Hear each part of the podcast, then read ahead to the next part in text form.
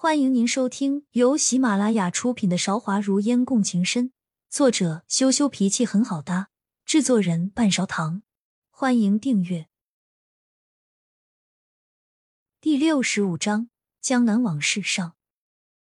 既然你说了三年前的事情，也念在你救了本王一命，我可以给你一个机会，给你时间好好考虑。安定王的声音不带感情，碰到他女儿的事情，没有任何人能够阻拦他。我不会同意的。不管怎么样，你想杀了我就痛快点吧。不过你杀了我，以后你的两个女儿也别想好过。不管你怎么跟他们解释，我死在你的手里，他们没有人会相信这件事和你没有关系的。虽然现在不敢反抗你。但是你觉得你能庇佑他们两个一辈子吗？孟烟知道，再继续和安定王周旋下去，也只是徒劳而已。索性不想跟他废话了。左右就是一个死，把“死”字看开了，就什么都不用怕了。你不要敬酒不吃吃罚酒。安定王这回彻底是被孟烟的态度惹恼了，什么情面都不想再顾。你不过是一个女人而已，而且还是一个失贞的女人。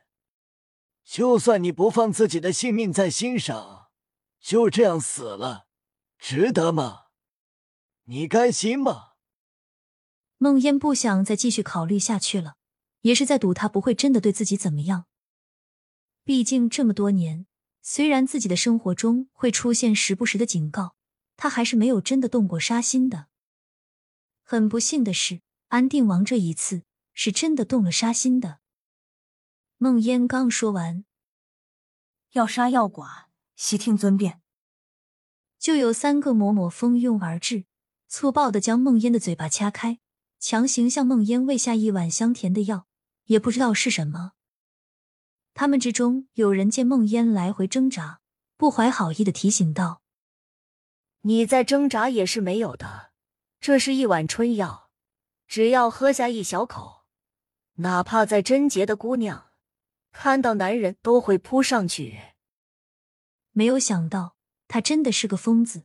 梦烟还在挣扎着，却死死的坚持住，不想向他求饶，眼角不自觉有眼泪流了下来，还是咬紧了牙关。拖他去吧，不要弄脏了这里。安定王下达了最后的命令：不要指望赵韶仪这个时候能够来救你。我可以挑起了边疆战事，他现在这个时候根本没有时间来管你。等到发现的时候，他就不会再要一个失贞的女人了。梦烟闭上了眼睛。几个嬷嬷完全不是像梦烟这样的柔弱姑娘，一拖就把梦烟拖到了外面。对待梦烟的挣扎，他们也是见怪不怪。他们拖着梦烟走在曲曲折折的回廊上面，很快到了一间普通的房间。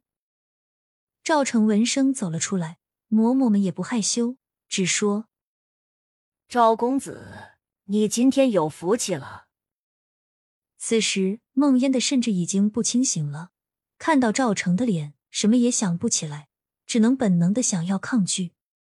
赵成没有说什么。接过梦烟软绵绵的身体，往里面带。嬷嬷们还想继续跟进去，被赵成拦在了门外。你们进来干什么？我可没有怪癖，对你们这样的女人半点想法都没有。他说话也是露骨，连这样的老角色都有些害羞了，不再跟着进去。赵成关上了门，一把将梦烟摔在了地上，要解梦烟的衣服。梦烟怎么也使不上力气，只能拼命推开他。见到梦烟是真的害怕了，赵成放弃了手上的动作，说：“你现在知道害怕了。我说让你不让惹恼王爷的时候，你怎么就不知道害怕呢？怎么不是现在的样子？”梦烟神志不清，只听他在说：“你好好等着吧，我通知二小姐了，她想要救你的话，你或许还有一条活路。”我这里撑不了多久的，等等，他们就会发现我没有对你怎么样。梦烟只觉得身上越来越热，越来越热，很想把身上的衣服全部脱了，好像自己的身上都是软的。但是他又清醒的意识到，他绝对不可以这样。终于等到外面响起了吵吵嚷嚷的声音，但是却不是来救梦烟的。赵成警觉的把梦烟放在床上，敲门声传了过来。赵成装出不耐烦的样子：“谁呀？干什么要来打扰小爷的好事？”接话的是刚才的嬷嬷。赵成，如果王爷知道你对他的命令阳奉阴违，会受到什么样的惩罚？你自己也知道。你要是不行。我们可以换别人。梦烟心里极度不安，蜷缩了起来，生怕自己会被外面的人生吞活剥了。你要是再在这里乱说，你也知道二小姐的眼睛里揉不得沙子。她知道你做过的那些事，你可就别想待在这王府里了。赵成将梦烟的害怕看在眼里，不动神色护在她的前面。那嬷嬷确实是有把柄握在赵成手里。听到他的话，有些怯缩了，但还是坚持守住本质。再给你半个时辰，要是还没有完事，王爷那里你就等着瞧。赵成没有再说话。孟烟全身上下汗如雨下，赵成拿了桌上的凉茶水给孟烟喝。孟烟迟疑着，赵成已经将茶水强行灌进孟烟的嘴里。这个时候你就不要逞强了。实在难受，也没办法，只能等二小姐来救你。